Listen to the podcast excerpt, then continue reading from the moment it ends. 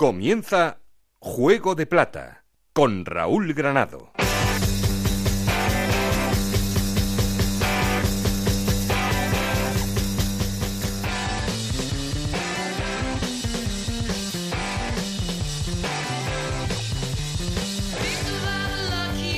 ¿Qué tal? Muy buenas, bienvenidos a Juego de Plata, el podcast de Onda Cero en el que os contamos todo lo que pasa en Segunda División. Una semana más para hablar del liderato del Cádiz, aunque eso sí, después de que empatase frente al Elche, no sumase tres, sino que sumase uno, la distancia respecto al Almería es de cinco puntos. Detrás Huesca, Fuenlabrada, Girona y Zaragoza, que son los que cierran la zona de playoff. Y por abajo, Tenerife, Racing de Santander, Extremadura y Deportivo de La Coruña, que siguen en problemas. Por cierto, en Coruña, situación más que preocupante. Una semana más son el colista de la categoría. Y eh, la última noticia que nos llega desde Coruña es la dimisión al completo del Consejo de Administración con Paco Zas, el presidente, a la cabeza la convocatoria para la semana del 13 de enero de una Junta General de Accionistas en la que se va a definir los siguientes pasos a dar para que haya candidaturas y para que se presenten esas elecciones a la presidencia del Deport. ¿Por qué el 13 de enero? Pues esperamos que nos lo explique Paco Zas, porque no tiene ningún sentido esperar hasta la mitad del mercado de fichajes para buscar la única solución posible que tiene el Deport a corto plazo para intentar, salvar, para intentar salvarse del descenso a Segunda División B. Y queremos seguir en contacto con vosotros y para eso ya sabéis que tenemos un perfil de Twitter que es arroba juego de plata, un correo electrónico juego de plata. Aquí conmigo está el auténtico cerebro de este programa, Alberto Fernández, con Ana Rodríguez en la producción, con Nacho García los mandos técnicos. No estoy solo porque... Esto es Juego de Plata, el podcast de Onda Cero en el que te contamos todo lo que pasa en Segunda División.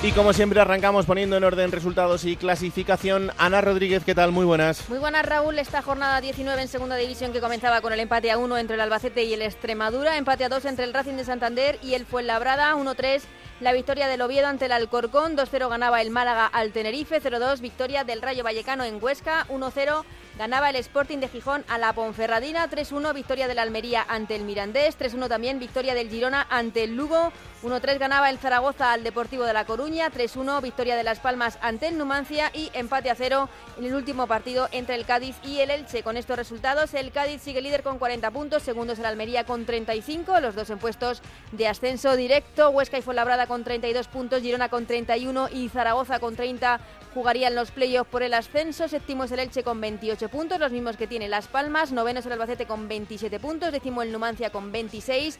Décimo primero el Alcorcón con 25 puntos, que son los mismos que tiene el Mirandés. Décimo tercero el Rayo Vallecano con 24 puntos, los mismos que tiene la Ponferradina. Décimo quinto el Sporting de Gijón con 22 puntos. Décimo sexto el Oviedo con 21 puntos, que son los mismos que tiene el Lugo. Décimo octavo el Málaga con 20 puntos y en esos puestos de descenso Tenerife con 18 puntos. Racing de Santander Extremadura con 17 y Deportivo de La Coruña con 12 puntos. Bueno, otra victoria más este fin de semana frente al Deport. Mm, bueno, sí, eh, no está mal. Después del empate con el Girona, una, una victoria importante en, en Coruña. Ahora falta ganar en casa. El próximo reto, el próximo fin de semana, ganar en casa, sacar esos tres puntitos contra el Racing y, como te dijo Víctor Fernández, llegar vivo a Navidad. Bueno, a, A ver, ver, luego estamos. Hay un derby aragonés ahí Sí. antes de Navidad, o sea que 22. partidazo para terminar el año. En el Alcoraz. A ver qué tal, ese Huesca Zaragoza. Muchas ganas ahí de, Sí, de sí, derbi. sí, va La verdad es un que. gran partido. Sí, sí, yo creo que sí. Bonito. Gracias, Anita. Un beso. Venga, y ahora, como siempre, al laboratorio.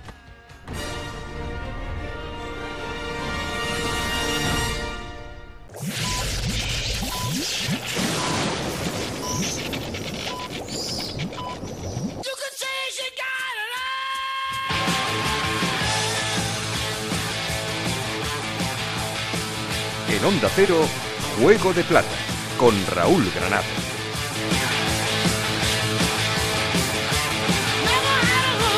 Buen momento ahora para recibir a Enrique Martín Monreal y el laboratorio en el que analizamos todo lo que ha pasado en la jornada. Hola, mister, ¿qué tal? Muy buenas.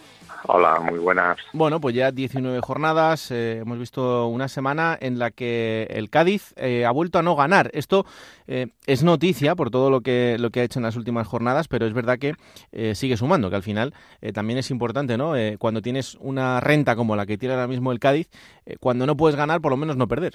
Sí, bueno, yo soy de esa máxima. Siempre es importante sumar. Lo ideal son tres, pero, pero bueno, cuando no se pueden tres, pues hay que, hay que sumar uno. A veces parece poco, pero pero un punto muchas veces te da te da la vida, ¿no? Mm. Y el Cádiz, pues pues bueno, pues eh, sí mantiene la ventaja y cinco puntos sobre la Almería y ocho ya con el tercero y el cuarto. Mm pero esto es muy largo, muy largo y seguro que, que los que vienen por detrás pues eh, se ve que están apretando, ¿no? Con Huesca, Fuenlabrada, Girona, Zaragoza, Elche, Las Palmas, Alba, en fin, ahí va a haber mucho mucho meneo aún y aún queda mucho campeonato, ¿no? Sí, sí, desde luego.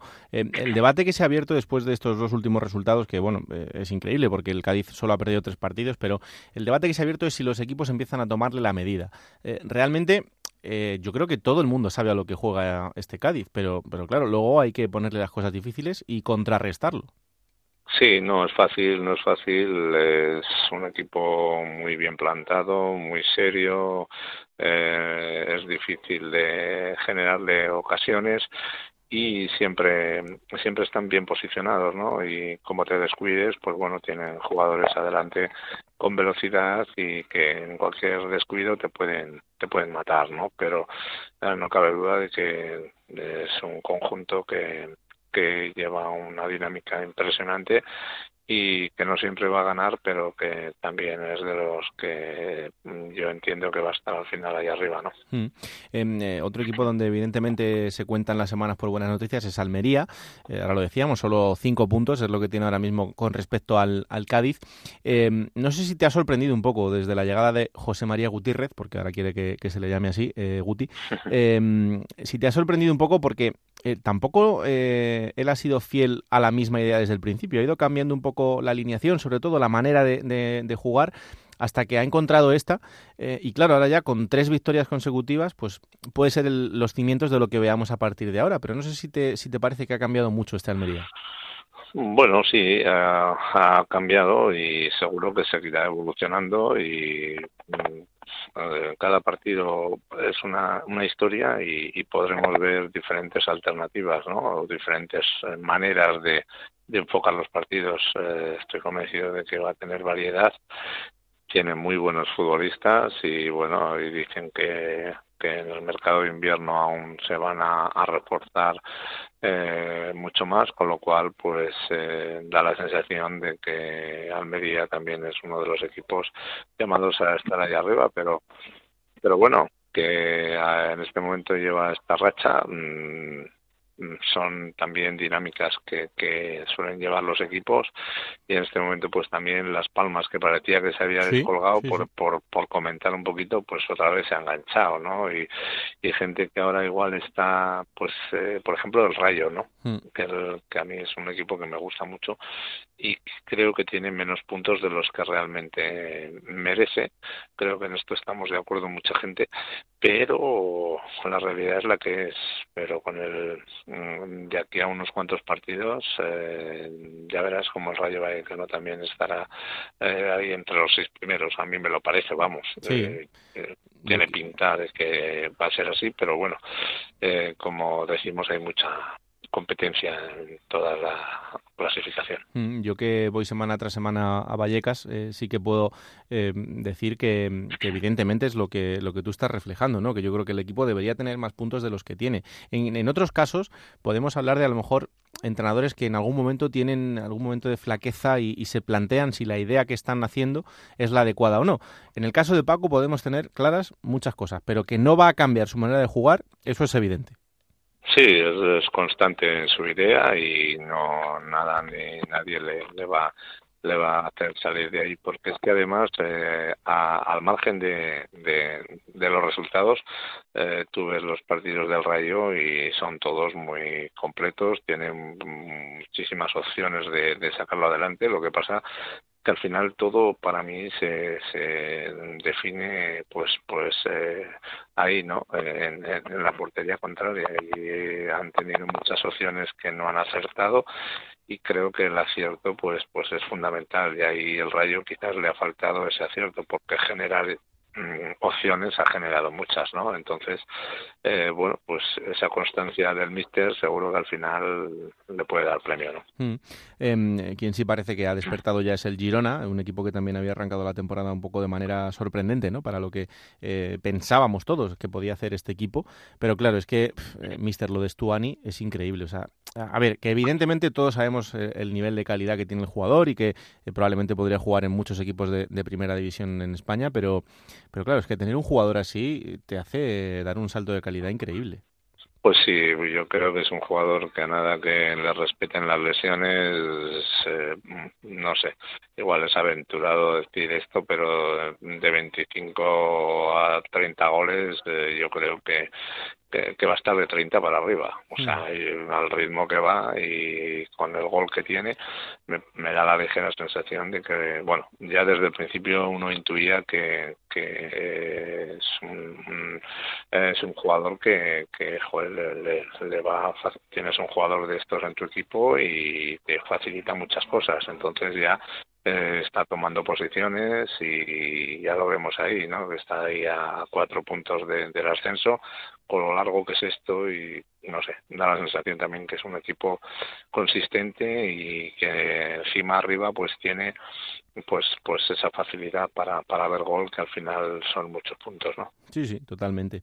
Eh, quería preguntarte por un equipo porque eh, a veces hablamos de, los equipos tapados, ¿no? Hablamos en su momento de, de esa Numancia de Yago Barrasate que al final terminó de aquella manera fantástica la temporada, aunque no pudiera conseguir el objetivo del ascenso, pero llegando hasta, hasta el final. Eh, esta temporada el tapado puede ser este Elche, que es ese, ese bloque sin grandes nombres que salen todos los días en los medios, pero con una idea clara también y un bloque tan compacto. Sí, sí, es un equipo también muy compacto y ya lleva, pues, eh, Pacheta eh, creo que es el tercer año, eh, está haciendo las cosas muy bien, están muy asentados y, y la verdad es que, es un equipo que tiene muy buena pinta, es consistente, no le hacen eh, gol con facilidad y luego arriba, pues el amigo Nino aún creo que que va a tener eh, eh, va a salir mucho en, en, los papeles por, por sus goles no yo creo que que a pesar de, de bueno pues a pesar de todo eh, es un tipo que, que lo ves y, está fenomenal. Y también va a resultar determinante de cara mm, al campeonato porque va a hacer goles. Y, y bueno hay otro equipo también que a mí me, me gusta bastante que es el Mirandés que es bastante vertical rápido profundo eh, intenso. Y me gusta me gusta me gusta mucho su forma de, jugar y, bueno y sobre todo que, la verdad es que tiene un ritmo y compiten compiten muy bien. No sé me, me, gusta. Sí sí. Em, de Nino tú esperabas que, que, estuviese a estas alturas de la, de, la vida así como está porque es que em, es un futbolista absolutamente incombustible. El, otro día contábamos eh, los datos de récord que tiene en cuanto a partidos en cuanto a goles no sé, lo de, lo de este hombre creo que se le da poca trascendencia, sobre todo en, en la categoría, pero eh, sus números son brutales. Sí, sí, es, es un tipo que yo siempre lo ponía de ejemplo en Osasuna porque, eh, mira, encontrar un centrocampista con, con esa edad, eh, mm, bueno, ya cada vez es más factible, ¿no? Mm. Pero encontrar un tipo que ha jugado en punta, un delantero y, y estar como está, pues no es, eh, no es habitual, esto es clarísimo pero este hombre es que es un pesado, lo digo desde el cariño y él lo sabe, ¿no?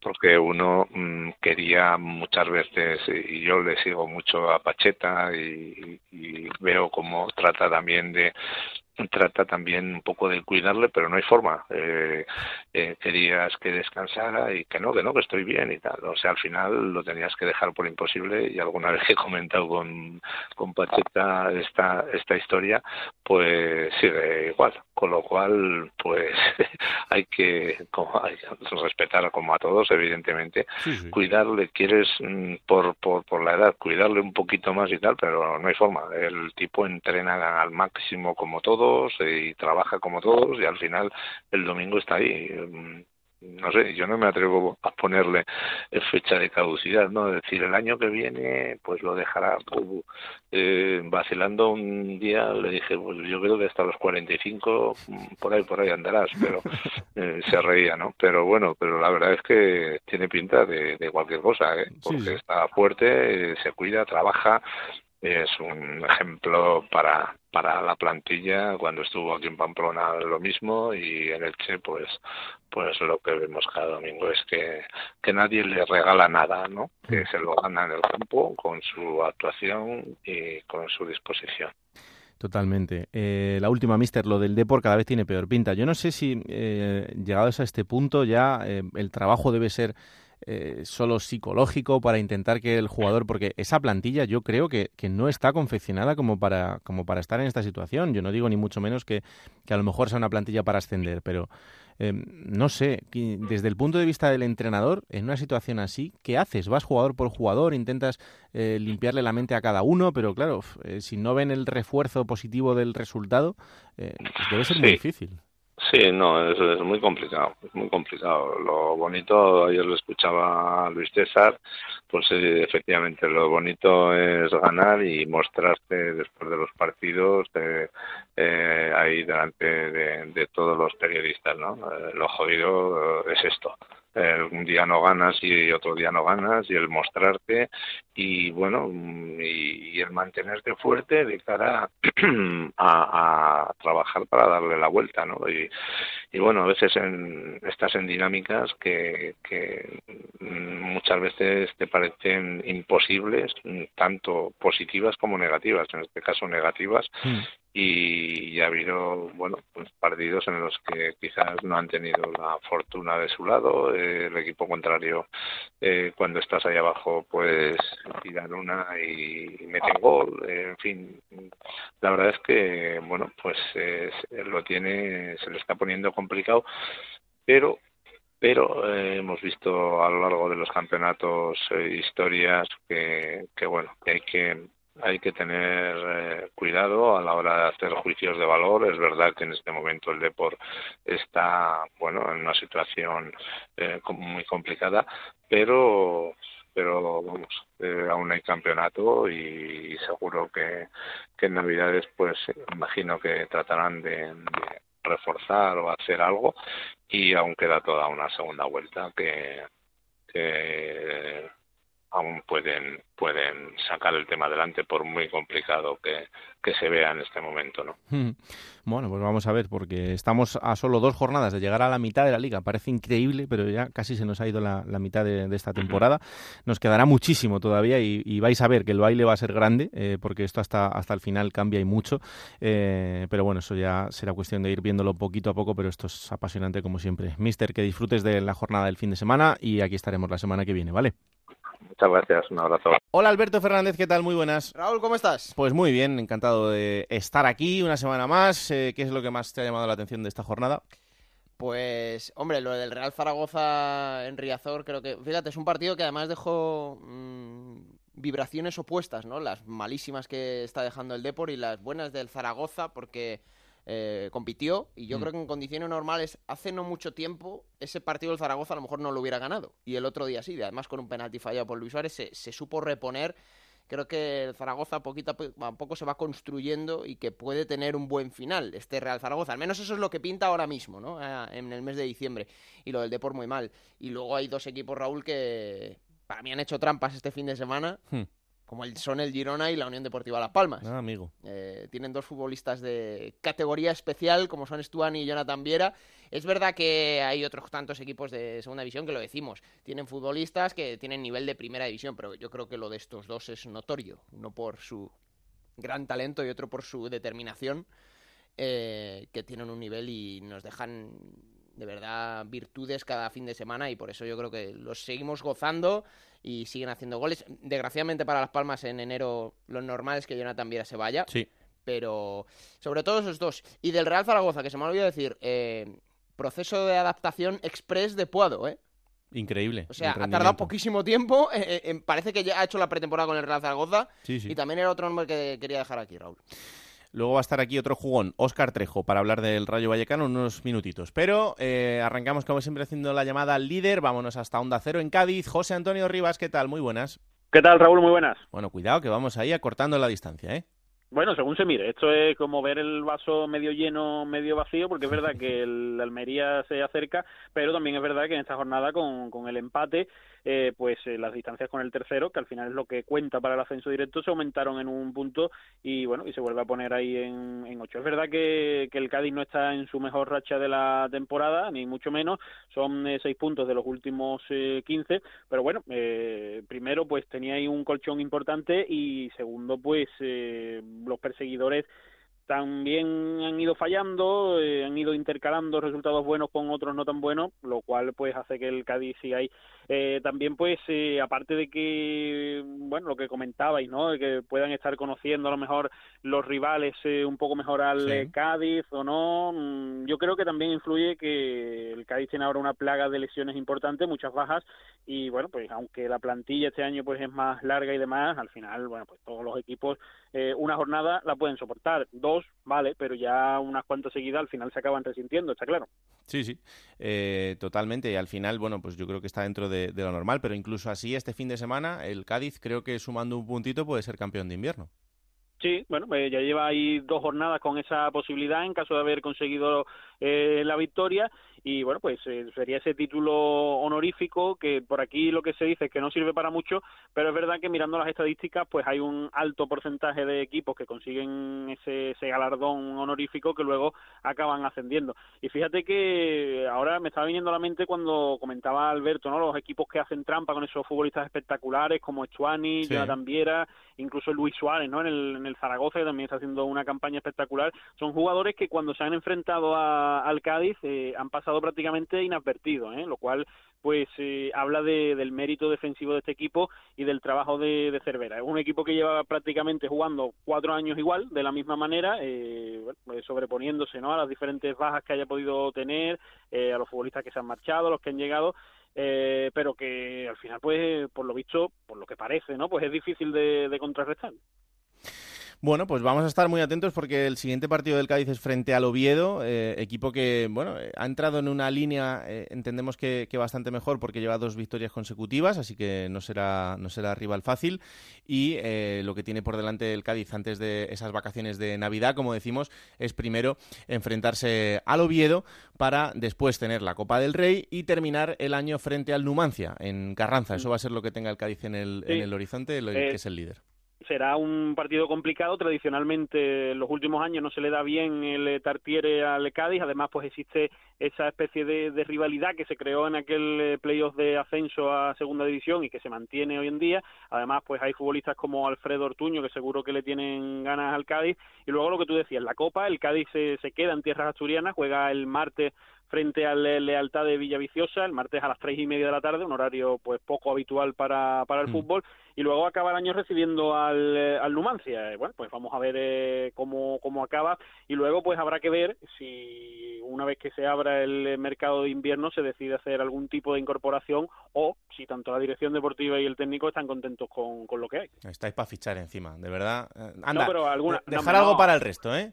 alguna alguna pinceladita yo creo que sí sobre todo por ejemplo eh, algún futbolista de, de banda en la banda izquierda está un poquito más cojo el, el Cádiz así que vamos a ver si, si bueno, se perfila un poquito la plantilla Bueno, pues atentos estaremos y lo contamos. Gracias, José, un abrazo. un abrazo Bueno, vamos hasta Almería, segundo clasificado, tres victorias consecutivas para el equipo de José. María Gutiérrez. Eso es. José María Gutiérrez. Esto de Guti, estas cosas, ya sabéis que no, nada. O sea, aquí ya es José María Gutiérrez para todo el mundo. Eh, lo que pasa que sigue siendo Gutiaz en Twitter, ¿no? Pero bueno, eso ya imagino que lo irá cambiando. El arroba, pero lo que es el nombre se lo cambió. Se lo cambió, se lo Fue, cambió, es verdad. fue coherente con lo, lo que dijo. o sea Es verdad, es verdad, es verdad. Vamos a saludar a Juan Antonio Manzano en Onda Cero Almería. Hola Manzano, ¿qué tal? Muy buenas. Hola Raúl, hola Alberto, ¿qué tal? Muy buenas. Oye, me ha parecido entender entre líneas que arriba se empezaban a temblarle las piernas ya. un poquito. Ya viene poco. Claro, claro, cinco puntos ahí el, equipo de José María Gutiérrez, de cuidado, ¿eh? No, pero es verdad, son, son tres victorias consecutivas, eh, el, equipo va teniendo otra pinta. Y eso que, como decía antes con Enrique, eh, Guti desde el principio eh, no lo ha tenido tan claro, ha ido cambiando bastante de, alineación en estos, en estos partidos.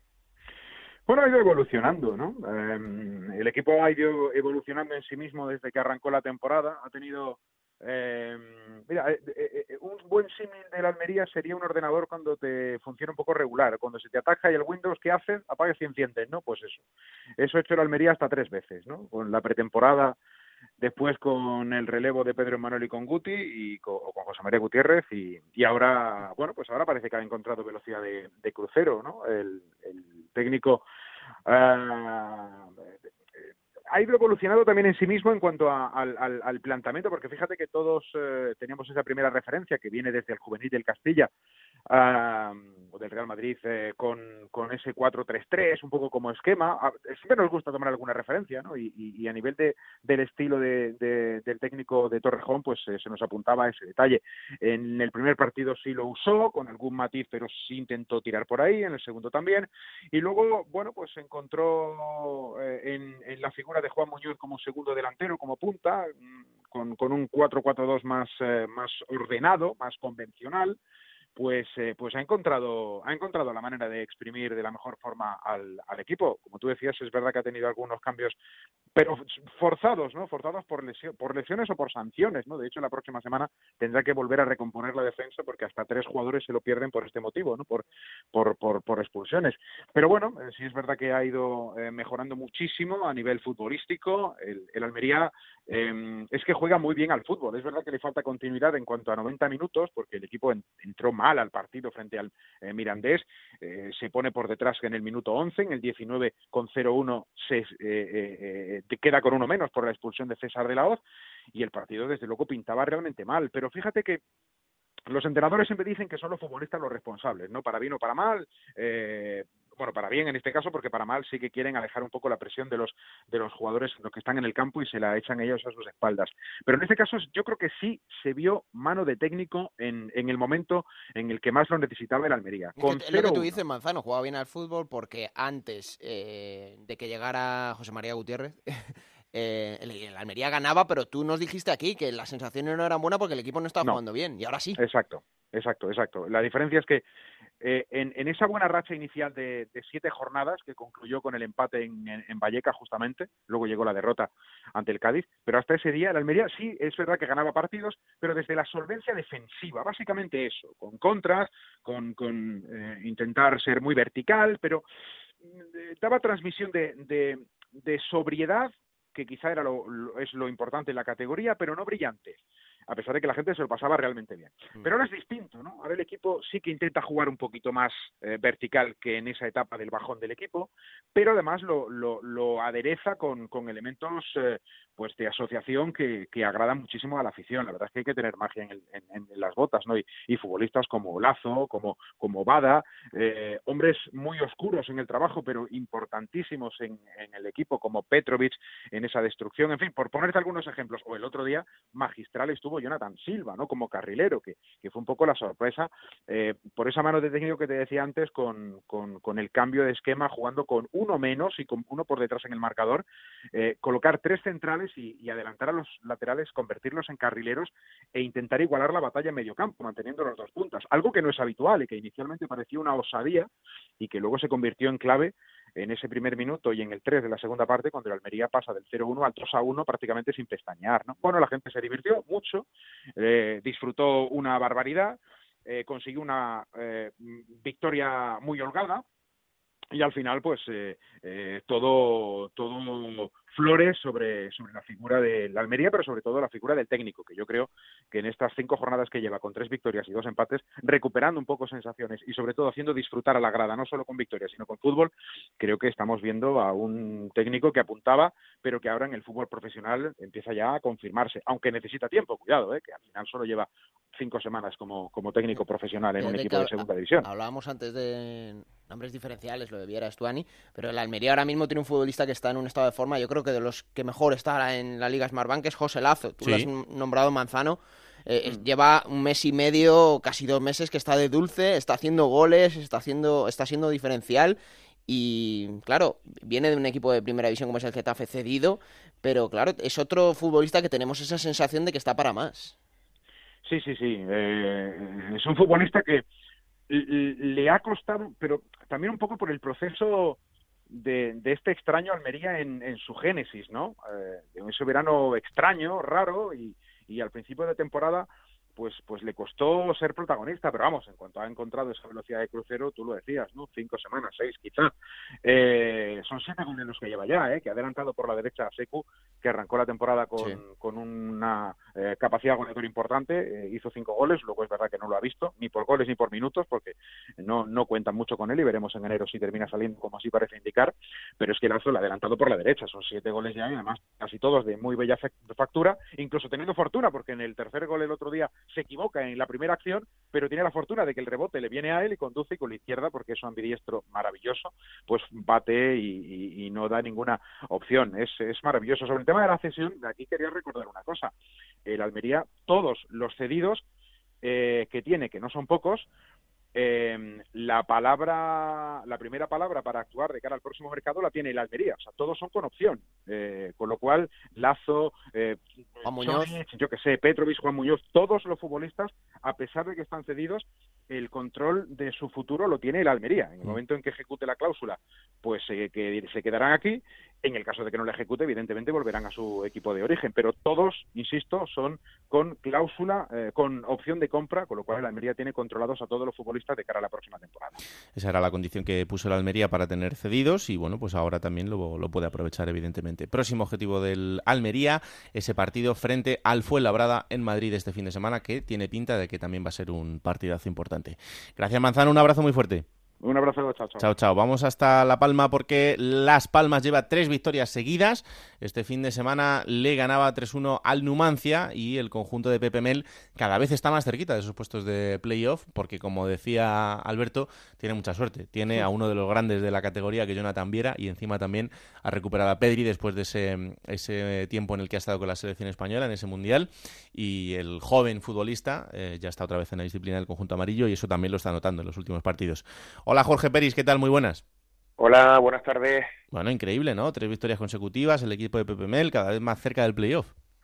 Sí, Las Palmas vuelve, vuelve a sonreír con, con esos nueve puntos sobre nueve posibles. Fíjate que también es verdad que Las Palmas con Mel ha sido una especie de noria, una montaña rusa, porque encadenó cinco victorias en seis partidos justo antes de, de venirse abajo, de desfondarse con un empate eh, en cinco partidos con cuatro derrotas. Ahí se vio el panorama un poquito más negro, pero es que ahora se ha vuelto a rehacer con tres victorias consecutivas. Está a dos puntos del Zaragoza, que es el sexto clasificado. Estuvo antes mejor Raúl Las Palmas en esa racha que te comentaba de cinco victorias sobre seis partidos. Llegó a estar incluso a tres puntos del segundo clasificado, pero, pero el equipo está en racha. Además, la diferencia con esa primera racha es que el fútbol, lo decía Guica el otro día en Radio Estadio, y tenía toda la, o tiene toda la razón del mundo, por lo menos bajo mi punto de vista, es que ahora Las Palmas está practicando un fútbol de verdad de altos quilates, hmm. fases de juego de muchísima brillantez, fuera de casa está cerrando bien los partidos, en defensa ha mejorado incluso sin la presencia del, de la pareja titular como es Aitami Mantovani, que volverá en principio la semana que viene, lo hicieron muy bien Mauricio Lemos y David, y te voy a hacer una pregunta. A ver. Les voy a hacer una pregunta, que es una pregunta de examen, pero que es muy facilita, Raúl. Es muy facilita. ¿Qué tienen en común eh, ese 5 de 6 y esas tres victorias consecutivas de la Unión Deportiva Las Palmas? eh, 9 de 10 victorias con un denominador común en el campo. Jonathan Viera. ¿Y alguien más? Pedri. Y Pedri, muy bien, la pareja VIP, lo acabo de acuñar. cuando, cuando, cuando, Pedri se ausentó, el equipo Mira, un poquito. Cuando Pedri se ausentó, Las Palmas no ganó un partido. Pero estaba también lesionado Jonathan Viera. Solo hay un partido, si no me equivoco, ¿eh? ahora me, saltarán por ahí, porque además lo pienso poner en Twitter. Y me darán de palo. Pero creo que Creo que hay un partido solo que con los dos Las Palmas pierde, pero estamos hablando de, de nueve partidos en, 10 o 11 que han jugado, prácticamente lo han ganado. El, más del 80% de los puntos los ha conseguido Las Palmas con Viera y Pedri, eso es incuestionable. Eh, regresó Viera, eh, perdón, regresó Pedri, eh, Viera todavía, fíjate lo que te digo, voy más allá, regresó Pedri del Mundial, Viera en ese partido seguía lesionado, con lo cual no han coincidido, y de nuevo han vuelto a coincidir y de nuevo llegan las victorias de la Unión Deportiva Las Palmas, algo que por cierto se podría romper porque no hay más mundiales a la vista, ni hay más europeos, eh, con la marcha de Jonathan Viera, si se consuma al final, si se produce el próximo 22 de diciembre, que también tiene guasa ese partido, porque fíjate, el partido de despedida de, de, Jonathan Viera se han dado cuenta cuál es. Las Palmas Rayo Vallecano. Mm. Al Rayo lo entrena Gemes, el entrenador que entrenaba la Unión Deportiva en primera, cuando Viera sorprendentemente le dice a todo el mundo que se va a China. Y eso a Paco Gemes le sentó eh, a cuerno quemado. Y además, eh, Viera que jugó en el Rayo y muy bien. ¿eh? Y muy bien, sí, sí, sí. Pero... Está todo conectado. Sí, pero tampoco, siendo justo y, sin menospreciar a los demás, porque sería faltar al respeto al resto de los futbolistas que lo están haciendo muy bien, no se puede todo achacar a, achacar a, a, esa pareja Pedri y Viera, que en cualquier caso lo están haciendo muy bien. Pedri lleva cuatro goles, lleva Viera diez goles y cinco asistencias. Es una locura, tres goles de penalti, tres goles de falta, a cuál más maravilloso, y de los otros cuatro goles, tres con la pierna derecha y uno con la pierna izquierda. Es espectacular. Pero es que Álvaro Valles, fíjate Raúl, que empezó la temporada de Las Palmas y la acabó con José Martínez, que era el titular de Las Palmas Atlético con la lesión de Raúl Fernández, un porterazo, bueno, está en la sub-21, pero es que resulta que le ha quitado el puesto a Álvaro Valles, que era el suplente en el filial. Pero es que aparece Mauricio Lemos después de cuatro jornadas sin entrar en la lista y hace un partidazo. Las Palmas sin Álvaro Lemos, el lateral derecho que, que, que el año pasado fue titular indiscutible, sin Rubén, sin Araujo. A nosotros no nos va a hacer falta la Unión Deportiva, no le va a hacer falta fichar en el mercado invernal porque va a recuperar a Araujo y a Rubén Castro, que digo yo que son dos jugadores que casi cualquier equipo en segunda querría tener. Hombre, ya te lo digo yo. Bueno, pues lo siguiente será otro partidazo porque es un Elche Unión Deportiva Las Palmas, séptimo contra octavo en el Martínez Valero, así que este fin de semana tenemos un partido también de, altura para los dos y el que gane, si es que uno de los dos consigue ganar, dará un paso importantísimo a corto plazo. Me ha gustado lo de la pareja VIP, ¿eh? Sí, sí, sí, sí, sí, sí, Bueno, en cualquier caso voy a, voy a atar bien los números, la, no, vaya a ser que, me equivoque, pero no, pero ahora en serio y ya para, para finalizar, eh, eh, el 80% como mínimo de los, de los puntos con Pedri Viera los ha conseguido la Unión Deportiva de Las Palmas siempre que han estado los dos sanos y han coincidido. Es una maravilla además verlos jugar. Dos jugadorazos, claro que sí, así que hay que disfrutarlos eh, todo lo que todo lo que podamos, eh, no solo para los aficionados de la Unión Deportiva de Las Palmas, sino también para los aficionados al fútbol en general, que nos gusta esta segunda división. Gracias Jorge, un abrazo. Un abrazo a todos. Bueno, pues vamos hasta otra ciudad donde están contentos porque el Oviedo ganaba 1-3 al Alcorcón. Eh, luego te pregunto por el Alcorcón, Alberto, porque se ha caído también un poquito el conjunto alfarero en, las últimas semanas. Eh, pero victoria importantísima para el Oviedo, encadenar dos seguidas y salir de los puestos de descenso. Chisco García, ¿qué tal? Muy buenas. Hola, ¿qué tal? Muy buenas. Bueno, eh, la verdad es que el equipo parece que ha dado un pequeño cambio en estas dos jornadas, cambio que le sirve para estar un poco más tranquilos evidentemente. Es decir, en una situación como la que estaba el Oviedo, eh, metido abajo en la, en la zona de descenso, después de un mes en el que apenas había sumado dos puntos, encadenas dos victorias consecutivas y, te cambia todo. Además, bueno, parece que también va regresando la paz a, lo administrativo, a lo que no es puramente lo que sucede sobre el terreno de juego. Llegó Francés Arnau para hacerse cargo de la dirección deportiva. Y bueno, la verdad es que tiene otro color, tiene otra pinta ahora el final de año y el final de esta primera vuelta para el Oviedo. Mm. Eh, ¿Sabemos algo de qué piensa hacer Arnau, de, cuáles son sus ideas para el equipo, de si le van a dejar de hacer mucho o poco? Pues de momento no ha sido ni presentado oficialmente, es decir, todavía no hemos podido ni hablar con él. Está previsto que a lo largo de la semana comparezca ante los medios, pero de momento no hay ninguna novedad sobre cuáles van a ser sus planes, aunque tampoco hay que ser eh, adivino para entender que tiene que buscar salida a futbolistas. En rampa estarían sobre todo Diego y Johannesson, que dicen que podría regalar en el Racing de Santander, estaría Omar Ramos, que es una de las fichas más altas de, de la plantilla, y la posibilidad de que José Lu Moreno también abandone el club. Sin hacer esas operaciones de salida va a tener muy poquito margen para, para reforzar el equipo, entre otras cosas porque el tope salarial está agotado, aunque se especula con la posibilidad de que tratándose de una llegada de la mano de Arturo Elías Ayub, el grupo Carso, los inversores mexicanos puedan acometer una nueva ampliación de capital y darle un poquito de margen para, para reforzar el equipo. Oviedo Cádiz, ojito, ¿eh? al partido del fin de semana. Sí, la verdad es que además esos partidos ya sabéis que desde aquel enfrentamiento en, en el playoff cuando el Oviedo consiguió el ascenso y el Cádiz se quedó en segunda división B, siempre tienen algo más de especial, pero es que además hay que ver cómo llega el Cádiz a, al Tartiere, que es verdad que bueno, las dos últimas semanas no, ha conseguido ganar, me imagino que los de Cervera vendrán con la intención de no dejar que le sigan recortando diferencias a los que vienen por detrás, pero es cierto ¿eh? que el Oviedo ahora mismo está bien, el partido que hicieron el otro día en Alcorcón fue francamente bueno y, dio buenas sensaciones el equipo. Bueno, pues eh, veremos qué pasa este fin de semana, pero será uno de los grandes partidos, seguro. Gracias, Chisco. Un abrazo. Oye, Alberto, ¿qué le pasa al Alcorcón? Ha entrado ahí en, un pequeño bache. Bueno, fíjate que estuvo siete jornadas sin perder, que la upó casi a los puestos de playoff y ahora lleva dos jornadas seguidas perdiendo y las dos en casa. Eh, de hecho, el otro día lo contábamos en Radio Estadio, los números del Alcorcón en casa, 30 puntos ha disputado en Santo Domingo y ha dejado escapar 20. Solo tres victorias y un empate. Es el tercer peor equipo del local en todo lo que vamos de liga, pero el dato curioso, Raúl, es que, claro, el Alcorcón tiene 25 puntos, ha conseguido 15 hmm. a domicilio, es el tercer mejor equipo visitante.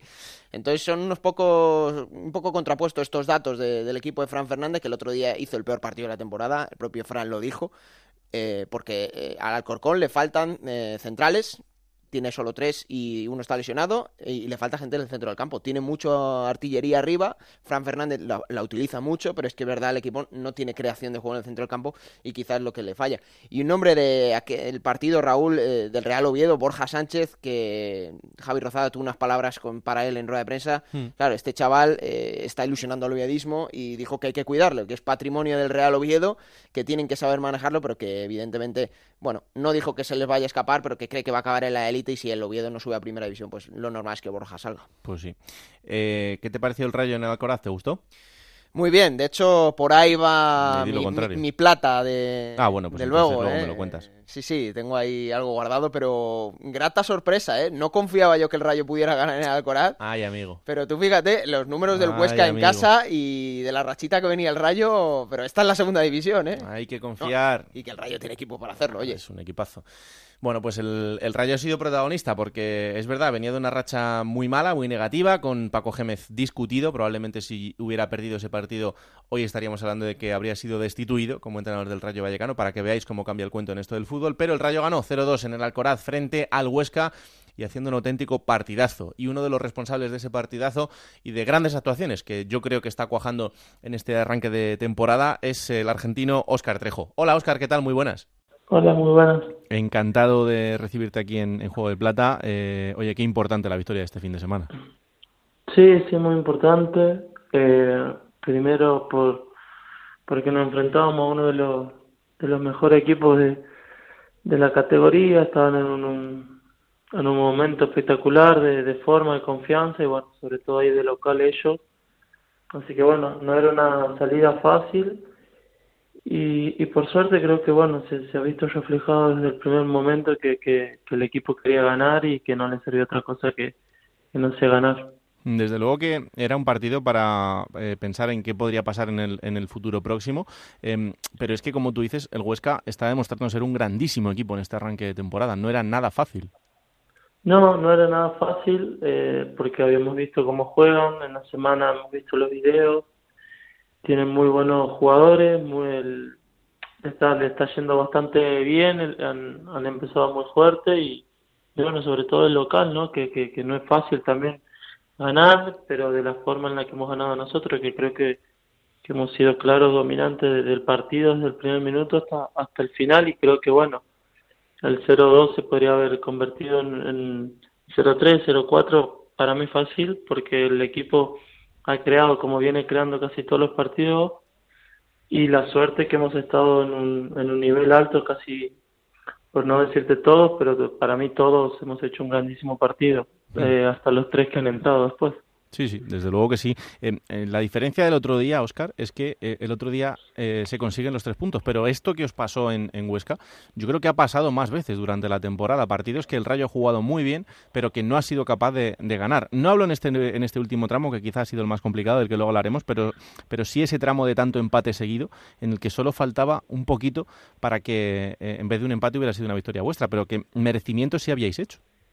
Sí, sí, sí, sí, la verdad que desde el principio del campeonato creo que eh, no ha habido un claro un claro partido que vos digas, uff, eh, nos han ganado porque porque han sido claros dominantes o superiores a nosotros. Yo creo que los partidos que hemos perdido han sido por errores propios nuestros, eh, no por virtud del, del, rival, ¿no? Así que creo que ahora esto nos tiene que servir para para afianzar todo lo bueno que estábamos haciendo, porque bueno, lo que vos dices es, es bueno crear ocasiones, dominar, pero bueno, al final eh, se vive de los resultados y bueno, lamentablemente el grupo estaba un poco dolido porque eh, generaba, jugaba bien, tenemos un, hermoso equipo, un hermoso plantel de, jugadores, sobre todo de personas, y bueno, creo que eh, la tabla nos reflejaba todo lo que nosotros queríamos que, que, que, o todo lo que nosotros deseamos, así que bueno, ojalá que lo, único que nos queda ahora de terminar bien el año, estar lo más cerca posible del playoff y, y sobre todo terminar con muy buenas sensaciones como el, el otro día. Eh, esto puede ser un, un, punto de inflexión, Oscar, para lo que venga a partir de ahora, porque a veces yo creo que en momentos como el vuestro, lo psicológico es eh, tan importante o más como lo futbolístico. Y lo futbolístico ha ido muy bien, salvo en excepciones como por ejemplo el otro día en Oviedo, eh, que yo sí creo que quizá fue el peor partido que habéis hecho de la, de la temporada, pero eh, a veces eso, eh, es más importante lo, lo, psicológico. Sí, sí, sí, lo psicológico, porque bueno, vos, el, el tema este de fútbol sabemos que es grupal, no, no, no juegan dos, tres, sino son once más los tres que entran y la gente también que que la que queda afuera, ¿no? Eh, aquí hay mucha mucha variante, muy buen jugador, eh, muy buenos jugadores en, cada puesto y, y, el tema psicológico influye muchísimo en un grupo, por eso yo creo que nosotros estamos muy bien, estamos bien, creo que eh, con un par de victorias y, y cómo está el equipo nos va a venir eh, muy bien porque es lo que nosotros buscamos y creo que al final y al cabo el objetivo que nos no, no hemos planteado a principio de año eh, es ese, de estar lo, lo, más cerca posible del ascenso y, y, bueno, hoy, hoy estamos ahí. Estamos un poquito en donde no nos, no nos gusta la verdad porque sabemos el, el nivel o el, o el rendimiento que podemos dar cada uno y, hmm. y como ya te decía, salvo, o como vos me decías recién también, salvo el partido de Oviedo, yo creo que después hemos jugado casi todos los partidos a, un nivel muy muy bueno. Lástima que bueno los resultados no nos han acompañado. Eh, ahora más que nunca, por la situación en la que estáis en la tabla, eh, y eso que todavía hay la distancia relativamente corta entre todos los equipos, ¿no? Pero más que nunca hay que eh, ir fijándose semana a semana, no pensar en, en, mucho más allá. Seguro, hemos ganado a un muy buen muy buen equipo el fin de semana, una cancha jodida, pero eso no nos tiene que, que confundir ni, ni, ni, ni hacer pensar que todo va a ser más fácil, al contrario, donde más concentrados, donde más tenemos que trabajar, donde más no tenemos que exigir esa hora y, y el partido del domingo ya tiene que se tiene que notar igual que el otro día, que más sobre todo en nuestra casa, ¿no? que la gente también se merece una, una alegría y, y de que no se escapen más puntos ahí de Vallecas. Eh, eh, a ver, es obvio que esto durante todos estos días estaba en el ambiente en, Vallecas y, vosotros lo sabéis, ¿no? Eh, cuando los resultados no llegan, siempre lo más fácil es romper la cuerda por la parte del entrenador. No sé cómo has visto a Paco en estos días y, y sobre todo eh, en un momento en el que vosotros desde el vestuario el mensaje que lanzáis es que eh, estáis contentos con la manera de jugar, estáis contentos con la propuesta y que eh, no tenéis otra idea en la cabeza. Sí, sí, sí, nosotros estamos con el, con el entrenador, estamos muy contentos, toda la gente está, está feliz dentro de lo que cabe, ¿no? Porque también somos exigentes y sabemos lo que podemos dar el otro día creo que sentíamos la necesidad de, de, de demostrarle o de darle un mensaje de que nosotros estamos con él a muerte y, y bueno, creo que todos los mensajes que hemos podido dar antes de que empiece el partido durante el partido, eh, yo creo que, que, ha sido el acertado porque eh, nos hemos dado cuenta de que realmente podemos hacer cosas muy muy buenas, importantes y estamos a tiempo de que de que esas cosas se puedan conseguir. Hmm, eh, fíjate, el otro día me, decía un compañero tuyo, eh, eh, aunque las cosas ahora no estén saliendo bien en lo futbolístico, a lo mejor con los resultados que queremos, este vestuario es de los vestuarios más sanos que he vivido en el Rayo. Eh, y eso es lo que también transmitís vosotros, ¿no? La, la normalidad que tenéis ahí dentro y, y también el, la buena relación entre todos. Sí, sí, sí, por eso te digo, eh, juegue quien juegue, eh, hace tiempo que no me pasaba de que de que te desean el bien, pero en, buen sentido. Sería, mm. juegues vos, juegue el otro, salgo yo, le toca a otro compañero y le deseo lo mejor y lo hace espectacular. Y nos alegramos todos y, al final vos, vos ves que no hay egoísmo, no hay envidia, eh, hay mucha unión, hay, hay, hay ganas de hacer hay ganas de hacer cosas lindas e importantes y sobre todo en este club, ¿no? Que, que, que es especial para todos y más cuando lo conoces. Entonces, por eso estamos muy tranquilos porque trabajamos bien, entrenamos bien, el técnico y el cuerpo técnico lo, lo, hacen espectacular y, y, bueno, solo es cuestión esto del estado de ánimo y ojalá que, que de aquí en adelante tiremos para arriba. Hmm.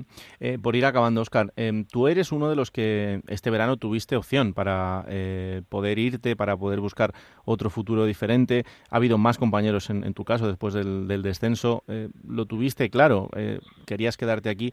El sentimiento de pertenencia que tienes con, este equipo, la verdad es que ha llegado a un punto que, yo creo que, no tiene ninguna discusión, pero ¿lo has pensado durante esta temporada? ¿En algún momento has dicho qué hubiera pasado si, si me hubiera de aquí? No, no, no, te soy sincero, no lo he pensado porque es verdad que había oportunidades, que habían chances de salir, pero uno, o al menos yo funciono de, esta manera, cuando existe la posibilidad trato de, saber si, si se va a dar o no. Y una vez que, que no se da esas oportunidades o, o realmente ya digo me voy a quedar, mi cabeza está al 100% aquí. Entonces yo el año, el año pasado ha sido para mí uno de los años más difíciles de, de los que voy jugando, no por el futbolístico, sino por lo que hablábamos recién del estado de ánimo, ¿no? Hmm.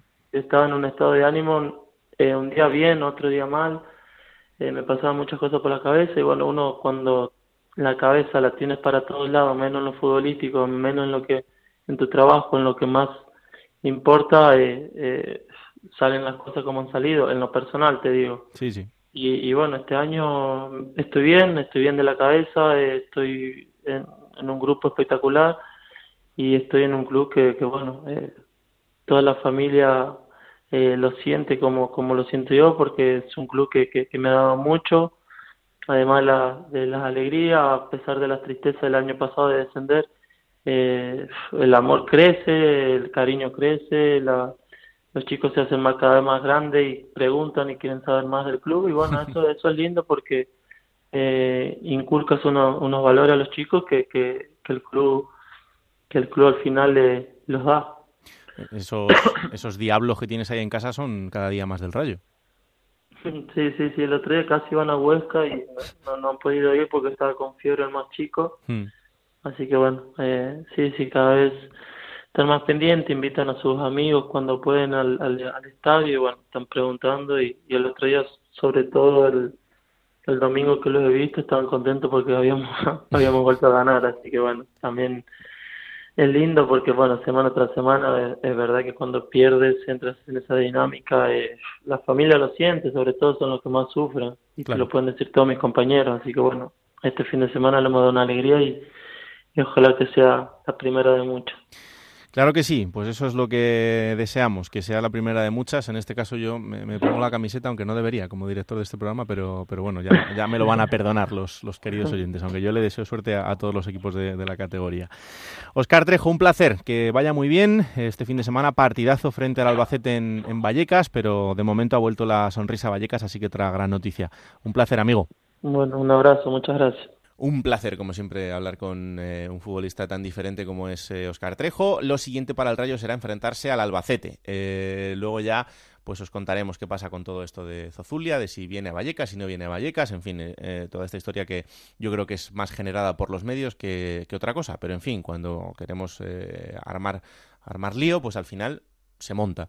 Así que cuanto menos bola le demos a todo esto, pues eh, mucho mejor que Zozulia decida lo que quiera, que lo suyo sería que viniera y, jugase, evidentemente, porque eh, sería desarrollar su profesión. Yo estoy convencido de que eh, lo puede hacer y lo puede hacer con total tranquilidad. en fin, ya que decida lo que quiera. Vamos hasta Málaga. El Málaga ganaba este fin de semana 2-0 al Tenerife, una victoria importante para salir de los puestos de descenso y sobre todo también más allá de para salir porque está muy cerquita todavía eh, para volver a recuperar sensaciones después de dos empates eh, seguidos en los que yo creo que alguno podría haber sido en forma de victoria. Hola lideresa, hola Isabel Sánchez. ¿Qué tal? Muy buenas tardes, Raúl. Hay que ver cuando me llamabas así, ¿verdad? Y con Eh, razón. Imagínate, qué tiempos? Bueno, no te preocupes, ¿eh? yo creo que en algún momento... Con... Yo creo que, mira, si el Málaga este año se salva, será como haber ganado la Liga. Sí, sí, sí. O sea, porque... Meritorio eh, totalmente por todo lo que está atravesando este club, ¿no? Claro. Eh, muy importante todo lo extradeportivo que al final influye y sobre todo por las circunstancias que menciona Víctor Sánchez del Amo en cada rueda de prensa. No está siendo nada habitual ni la pretemporada, ni la temporada, ni la situación y siempre ocurre algo. Siempre le pasa algo a este Málaga, pero bueno, el viernes se pudo ver otra cara, ¿no? Por lo menos asomar la cabeza, diría yo, ¿no? Para, para este equipo. Sí, eh, a ver, que queda muchísimo trabajo por delante. Yo creo que de verdad, el, y, ojalá que no sea así, pero creo que el Málaga va a tener que estar peleando eh, durante toda la temporada en esta zona. Pero cuando encima el rival que te viene después es el Extremadura, que va a ser otro partido absolutamente trascendental, eh, yo creo que ya ir con, con esa media tranquilidad de haber ganado al Tenerife, que, que es otro gran rival, eh, pues te hace encarar la semana con un poco más de optimismo, imagino y con las sensaciones de que se puede ir a más, de que se puede lograr y que todo lo que se ha llevado hablando largo, a lo largo de lo que llevamos de temporada, la falta de gol, la falta de, de eficacia que tenía este equipo, se pudo ver, ¿no? Se pudo ver rápidamente en este partido frente al Tenerife, con ese doblete de, de Armando Sadiku, un delantero en el que estaban todas las miradas puestas porque es el único realmente que tiene esta plantilla, al margen de, del canterano Antoñín, y, y se le demostró, se le demostraba sobre todo en la forma de celebrar los goles, la necesidad que tenía el jugador de reivindicarse y de hacerse valer y decir aquí estoy yo para meter los goles que necesita este Málaga. Sobre todo que llega el triunfo, es el segundo que se logra como local y tras cinco jornadas sin conocer la victoria. Habéis mencionado que el Málaga no es que juegue mal, en alguna ocasión puede sumar más puntos de, de los que han logrado, pero al final los partidos están ahí y, y, te demuestra que tiene tan solo 20 puntos en la tabla clasificatoria y que sobre todo necesitaba estas buenas sensaciones que se llevó de ese partido del viernes plantando cara a un rival de esa zona baja de la tabla también, el Tenerife, y jugando bien y sobre todo ante su público. La unión con el público es lo único que no se ha perdido a lo largo de toda la temporada, eso es lo que va a sacar a este Málaga de esa, de esa situación pero hacía falta esto y sobre todo después de lo que le espera este fin de semana al Mendalejo, que si estamos en la vista tras el año pasado trae muy malos recuerdos. ¿eh? Sí, la verdad es que sí. Eh, para cerrar, ¿qué pasa con eh, lo institucional? ¿Qué pasa con la tercera vía? Eh, ¿Qué pasa con el jeque? ¿Qué pasa con Ramón Calderón? En fin, todas estas cosas que, que juntas son una ensalada increíble que desde fuera de Málaga, entiendo que desde Málaga ya es difícil de explicar, pero que desde fuera de Málaga es bastante más complicado de entender es muy difícil de entender porque aquí lo que se están produciendo son diferentes reuniones, pero para tenerlo muy claro lo que hay que tener en cuenta es que el jeque es el que tiene la sartén por el mango, es el que va a decidir y es el propietario de la entidad. En su cabeza no está la opción de poder vender el club. Este Málaga podría tener compradores, esa tercera vía que se ha mencionado en más de una ocasión, pero el jeque no tiene esa intención de, de vender la entidad. Mientras tanto, Ramón Calderón, como asesor y como posible persona que acerque inversores al club, ha tenido una reunión esta semana pasada con el nuevo director general de la entidad, con Richard Sajín, uh -huh. buscando una solución, que es lo que tanto quería Ramón Calderón y así lo hizo y así lo se pronunció después de esa reunión, como quieren la, las instituciones. Mientras tanto, el jeque sigue sin la, plantearse la opción de, de vender, como estamos mencionando, y la opción que, a la que van a recurrir ahora es a la vía judicial, hacer que esa sentencia que en principio daría la razón a Blue Bay se pueda hacer efectiva y por ahí se pueda tomar un poco el control de, de la entidad, pero veremos porque la justicia, ya sabe, lleva su tiempo y no es una cosa que se logre en un día. Bueno pues eh, os lo iremos contando día a día según vaya pasando y intentando que vosotros también entendáis eh, lo que está pasando en Málaga, porque ya os digo que, que no es fácil, eh, sobre todo por, por, todo el entramado, eh, más allá de lo que supone el jeque, eh, también de la gente que está alrededor y que, que tiene que ver en, en todo esto. Lo, lo contamos. Es cierto, Raúl, desde la llegada de este nuevo director general, de Richard Sajín, que se ha mostrado muy cercano a la plantilla, a, todo el cuerpo técnico, eh, está casi todos los días en los entrenamientos, incluso ha visitado, ha estado en los eh, partidos que el equipo ha jugado fuera de casa, parece que se ha relajado al menos un poco la tensión, el mensaje que todo el estamento manda a través de las ruedas de prensa es el mismo, que confían en él y en lo que se pueda llevar a cabo. Eso sí, todavía lo que no se conoce es lo que este hombre está haciendo dentro de, la entidad. Hmm. Bueno, pues a ver si poco a poco nos vamos enterando de algo. Gracias, Isa. Un abrazo. Otro a vosotros. Venga, y vamos a acabar en Coruña. Eh, como os decía en el arranque del programa, la verdad es que no están siendo días fáciles y lo último, esa dimisión en pleno del Consejo de Administración con Paco Zas a la cabeza y esa convocatoria para esa Junta General el 13 de enero, la semana del 13 de enero, porque a día de hoy ni siquiera hay una fecha concreta. Hola Juan Galego, ¿qué tal? Muy buenas. Hola, ¿qué tal? ¿Cómo estamos? Bueno, la verdad es que em, se entiende bastante poco de todo esto. O sea, eh, si la Junta Directiva y Paco Zas han decidido que se van a marchar, ¿por qué esperar al 13 de enero, a la semana del 13 de enero, eh, con el mercado de fichajes a la mitad y encima en el comunicado en el que se anuncia dice, no, y lo hacemos esa semana para que el que venga tenga tiempo? Pues si queréis que tenga tiempo, iros ya. Claro, eh, se equivocan evidentemente en el tiempo, tenían que haber dimitido mucho antes. Eh, el problema es de estatutos, Granado. El problema es que desde que anuncian que se quieren marchar, tienen que esperar un mes eh, para convocar esa, esa junta extraordinaria, que bueno, ha quedado convocada más o menos, entre comillas, sin fecha fija, pero, pero tienen que esperar un mes. Sí es cierto, y lo comentábamos ayer en el transistor, que, hay una pequeña opción y aprovechando que ya hay una junta extraordinaria convocada para la próxima semana, una junta general, pues sí puede haber eh, una fórmula que, bueno que a día de hoy parece muy complicada, que sería que un accionista en esa junta extraordinaria pidiera la dimisión ya de la, del Consejo de Administración actual, que hubiera una votación, esta fuera aceptada y que posteriormente pues saliera una, una nueva junta, digamos una, una candidatura de consenso, porque ahora no da tiempo a nada más y una candidatura que estuviera pues dirigiendo el club eh, interinamente hasta final de temporada, ¿no? Para que se pudiera cometer pues esos fichajes y, llevar pues de, la mejor manera posible lo que resta de temporada y después en verano ya con el sosiego y, el parón liguero pues eh, llevar a cabo pues eh, unas elecciones. Pero ya te digo, tiene que haber un consenso y ahora mismo eso es lo que menos hay en el, en el deportivo, que hay una fractura tremenda, hay enfrentamientos de todo tipo y bueno, esa opción parece poco probable, pero existe. Y, además esa semana del 13 de enero, en el que posiblemente sea esa, esa junta que, que, aludía el Consejo de Administración, es una semana que hay dos partidos. El Deportivo juega el día 16 jueves y después juega el domingo.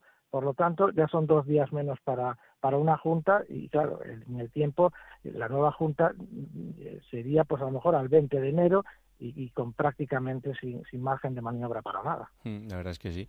Eh, claro, el gran problema del, del, Deportivo también, Juan, es la gran cantidad de accionistas que hay en esa masa accionarial.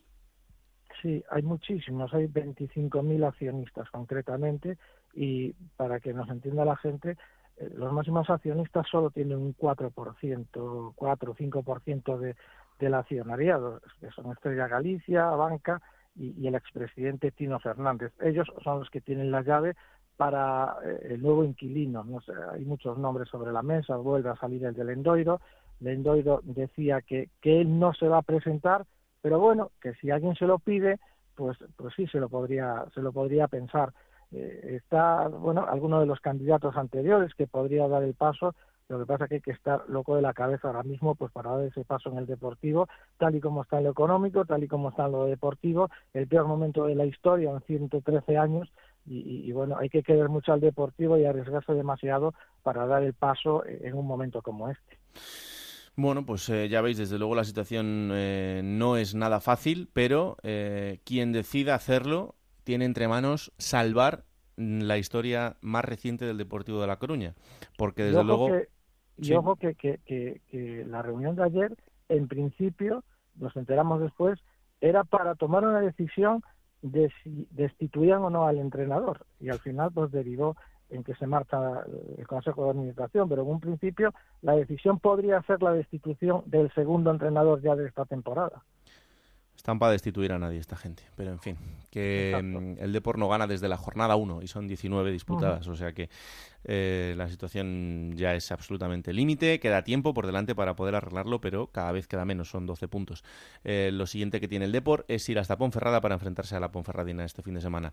Lo contamos, Juan. Un abrazo enorme. Otro, hasta luego. Bueno, pues hasta aquí el repaso de las ciudades. Lo siguiente, jugar un poquito. En Onda Cero, la Liga Juego de Plata Hamel, el primer campeonato oficial de Juego de Plata en Futmundo.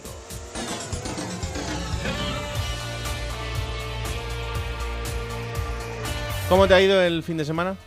Estamos ante mi mejor jornada en Mundo este año. Estamos ante mi mejor jornada en Mundo Liga Juego de Plata, sí señor. ¿Sí? 80 puntazos. ¡Oh! Cuidado, esos son números importantes, Hombre, ¿eh? Tengo a Stuani. Ah, amigo. Claro, que son ya 20. Ya. Entonces ha ayudado un poquito, pero no he hecho mal jornada, ¿eh? Claro, Juanma Marrero ha marcado. eh, un central me ha dado 9 puntos. Eh, Isi Palazón de la Ponferradina 9 puntos. Eh, bueno, Luis Suárez también marcó 6 puntitos. No está Sí. nada mal, no está nada mal. Bueno, he dicho 68. Uy, está muy bien para ser tú. Es que también tengo a Stuani. Ah, amigo. Claro. Que Stuani son 19 ya Ahí ha estado el asunto. Para ser tú, o sea, eh, No, hombre, verdad, que venías de 30 y pico puntos. ¿pensáis 40 que yo tengo puntos? que aguantar esto a este señor ¿Sabes aquí qué pasa? constantemente? Futmundo nos retó a ti y a mí la semana pasada a ver cuántos puntos hacíamos los dos y has hecho también tu mejor jornada. Ya, es verdad. Entonces los dos hemos hecho nuestra mejor jornada. No, Nos retaron incluso con, con más gente, que no sé si estamos preparados. Bueno, pero tus 69 más mis 80 no está nada mal, ¿eh? Entre No, no, no, está hemos pegado ahí... Bueno, los oyentes, ¿qué tal? Pero eh, el que ha ganado la jornada ha hecho 104 puntos. Madre mía. Claro, Sergio Gonz, que imagino que será Sergio González. Sí, tiene pinta. Eh, claro, hay varios futbolistas que han dado 19 puntos, entre ellos Stuani. La clasificación general la sigue liderando Juan Antonio Burgos, 1.329 puntos, inamovible en ese liderato. Y hay que decir, Raúl, que esta ha sido una jornada con eh, varios futbolistas que han puntuado muy alto en ese 11 ideal que hace Futmundo en esta Liga de Juego de Plata cada fin de semana. El futbolista con la estrellita, es decir, el futbolista ideal de este 11 es Joel Bárcenas. Dos goles con el Real Oviedo, 19 puntos, pero también han hecho 19 puntos Stuani, 19 Pozo, 17 Jonathan Viera, en fin, ha habido varios que han puntuado muy alto, pero Futmundo ha elegido a Joel Bárcenas como el jugador estrella este fin de semana. Pues ya sabéis lo que tenéis que hacer, seguir jugando, que para eso estamos. ¿Quién te ha dicho que no puedes jugar a ser entrenador de la Liga 1-2-3? Con Juego de Plata, Futmundo y Hamel tienes la oportunidad. No pierdas más tiempo. Únete a la Liga Juego de Plata Hamel y juega con nosotros.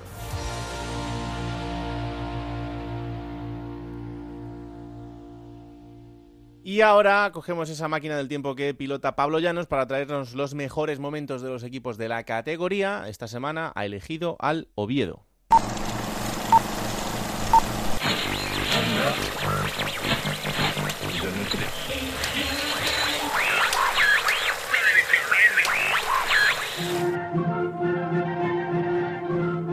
15 de noviembre del año 1998 en España. La actualidad pasa por las negociaciones que propone Borrell Aznar y a Puyol y a todos los que pinten algo, en palabras del candidato a la presidencia por el Partido Socialista, además del tratado entre Francia y España para el futuro de los etarras en las prisiones francesas fuera de nuestras fronteras, el conflicto en el Golfo Pérsico y el drama de Bangladesh son el centro de todas las miradas y la rabia del milenio con su sencillo Quiero vender mi pasado son número uno en todas las listas musicales. Sin embargo, en la capital del Principado de Asturias, en Oviedo, la impresión es un poco distinta. La actualidad de un domingo como este pasa por el partido del conjunto Carballón. El Real Oviedo visita San Mamés y lo hace en su décima temporada consecutiva en primera división. A estas alturas del campeonato es difícil saber qué va a suceder, aunque es cierto que el conjunto no tiene la estabilidad de años atrás, aún cuenta con grandes futbolistas como Onopko, Paulo Bento o Deli Valdés y aunque es difícil volver a entrar en Europa, la posibilidad siempre está abierta. Enfrente, un Athletic que no llega en su mejor momento y que está dos puntos por debajo del Oviedo. Pese a ello, los Leones cuentan con Julen Guerrero, Urzaiz o entre sus filas. Fernando Vázquez sacaba el partido a Esteban, Rabariboni, César, Onopko, Pompey, Iván Ania, Iván Iglesias, Nader, Paulo Bento, Manel y Deli Valdés. Pérez Burrul pitaba el comienzo del partido y el Athletic entraba mejor el encuentro. A los nueve minutos, punto de cárcel internacional, el centro de Echeverría, el punto de penalti lo controla Urzaiz. El disparo ha golpeado, acabo de marcar el Atleti de Bilbao. El disparo con la pierna derecha que rebotó en un jugador del conjunto betense y el primer gol siete minutos después, del propio Rusia. Deja bien para la cruz, puede buscar el centro de la cruz, el disparo. ¡Qué gol acaba de conseguir la cruz! ¡Qué golazo de la Cruz! Perfecta la incorporación desde la parte derecha. ¿Cómo lo ve el hueco? Josu Rutia, qué golpeo con la pierna izquierda y qué golazo acaba de conseguir la Cruz. Pero antes del descanso el Oviedo acortaba distancia. Golpeo con pierna izquierda a segundo palo, acaba de adelantar sin problema ninguno. El Oviedo y el primer tanto para el cuadro de Fernando Vázquez, absolutamente solo este hombre César, con toda la ventaja del mundo con la cabeza a cortas distancias. En la reanudación el partido no cambiaba y a los nueve minutos Gol, gol del Oviedo, qué jugada, se acaba de marcar el Oviedo. Deli Valdés en última instancia, el panameño que empata el partido.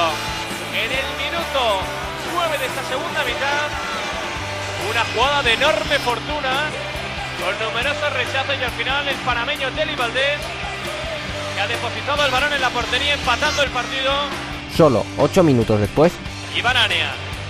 A carrera de Pompey. Viene Roberto Ríos. El centro de Pompey, Deli Valdés. El remate al larguero. El remate de Valdés en última instancia marcado. De nuevo Iván Iglesias para Oviedo. El tercer tanto para los de Fernando Vázquez. corría el minuto 75 cuando Pero el largo. Adelantado Manel. Ania. Incorporaba bien, posición correcta. Iván Iglesias la acompaña Deli Valdés. Sigue Iván Iglesias, bancarán a Juanjo Valencia. Deli Valdés, el panameño solo. Puede llegar el cuarto. El cuarto del Oviedo. El cuarto tanto del Oviedo. el Athletic no se rendía. Manel. Queda el esférico para Santi Izquierdo. Puede buscar el disparo. El tercer tanto de los Athletic. Santi Izquierdo a corta distancia para el cuadro de Luis Fernández. Y en el 89 iba a llegar la guinda. Tanto expulsado el jugador del Athletic a lanzar el penalti y el quinto gol para el Oviedo. Iván Ani acaba de sentenciar el partido. El Oviedo ganaba el partido y aquel año conseguiría la permanencia. El conjunto Carballón sobrepasaba la decenas de años seguidos en la máxima categoría del fútbol español y dejaba para el recuerdo esta victoria en la Catedral en una de sus últimas visitas a San Mamés. Plata o plomo. Soy el fuego que arde tu piel. Empieza por el plomo porque la plata ya me la has anunciado. Ya te lo hueles, ¿no? Me, me va a gustar. Mira, el plomo, eh, y es un gran jugador, tiene mucha calidad, pero no me gustó eh, la fea entrada que le hizo el otro día Álvaro Peña a Valentín Bada en ese Almería Mirandés. Una entrada además peligrosa, que le pudo costar una lesión importante al futbolista de la Almería. No es habitual en Álvaro Peña, pero justo viéndose entre una remontada, eh, jugando contra, contra un equipo que tenía un futbolista menos, pues yo creo que ahí es el- esos nervios le pudieran a Álvaro Peña. Entrada fea, el plomo va para él, pero que tampoco me lo tenga en cuenta. ¿eh? ¿Y la plata?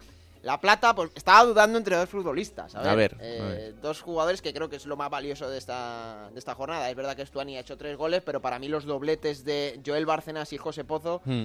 Eh, tienen mucho valor porque son fuera de casa y para darle una victoria a su equipo. Pero creo que eh, el doblete del futbolista del Rayo tiene más valor, precisamente por lo que hemos hablado antes, Raúl. Eh, el Huesca tenía unos números increíbles este año en casa, en el Alcoraz, y el Rayo venía de una muy mala racha. El Oviedo ya había empezado un poco a levantar la cabeza y creo que eh, la victoria del Rayo es revitalizante, que tiene más valor y además son dos buenos goles de Pozo, por lo tanto la plata va para él. Que queda un poco franjirrojo este programa hoy. No, no está mal. Eh, un jugador de sobrada calidad. Sí, señor. El problema es que tiene que aprovechar las oportunidades que tiene, que está teniendo muchísimas porque es alguien que está llamado a ser muy importante en el conjunto rayista, de ahí ese contrato de larga duración y de ahí esa confianza, sobre todo por parte de, de Paco. Eh, también la tuvo en su momento de Mitchell, aunque es verdad que juega más trejo que él, pero eh, esta temporada y desde la llegada de Paco está siendo un hombre eh, que ha tenido una importancia en cuanto a minutos, eh, que, que se, se lo ha ganado también, pero que, que se, lo, se lo están otorgando, así que tiene que coger las riendas de ese equipo y demostrarlo. Venga, vamos a la próxima jornada.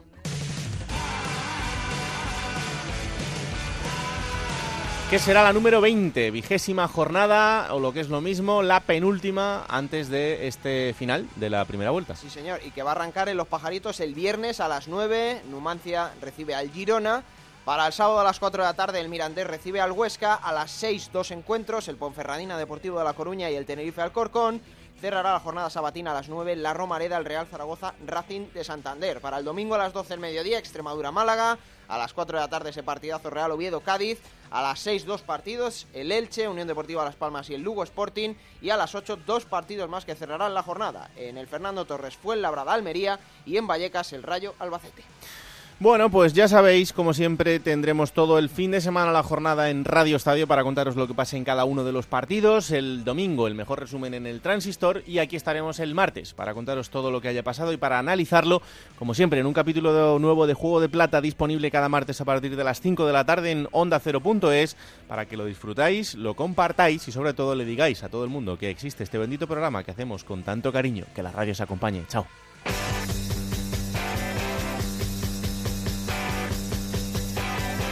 Raúl Granado, Alberto Fernández, Ana Rodríguez. Juego de Plata.